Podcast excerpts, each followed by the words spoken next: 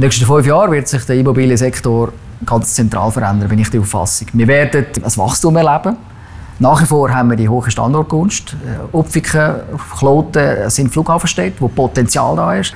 Und wir sind überzeugt, dass die Wirtschaft nach wie vor an den Standort glaubt. Der Standort ist gut, da müssen wir zusammen arbeiten, da müssen wir kooperieren.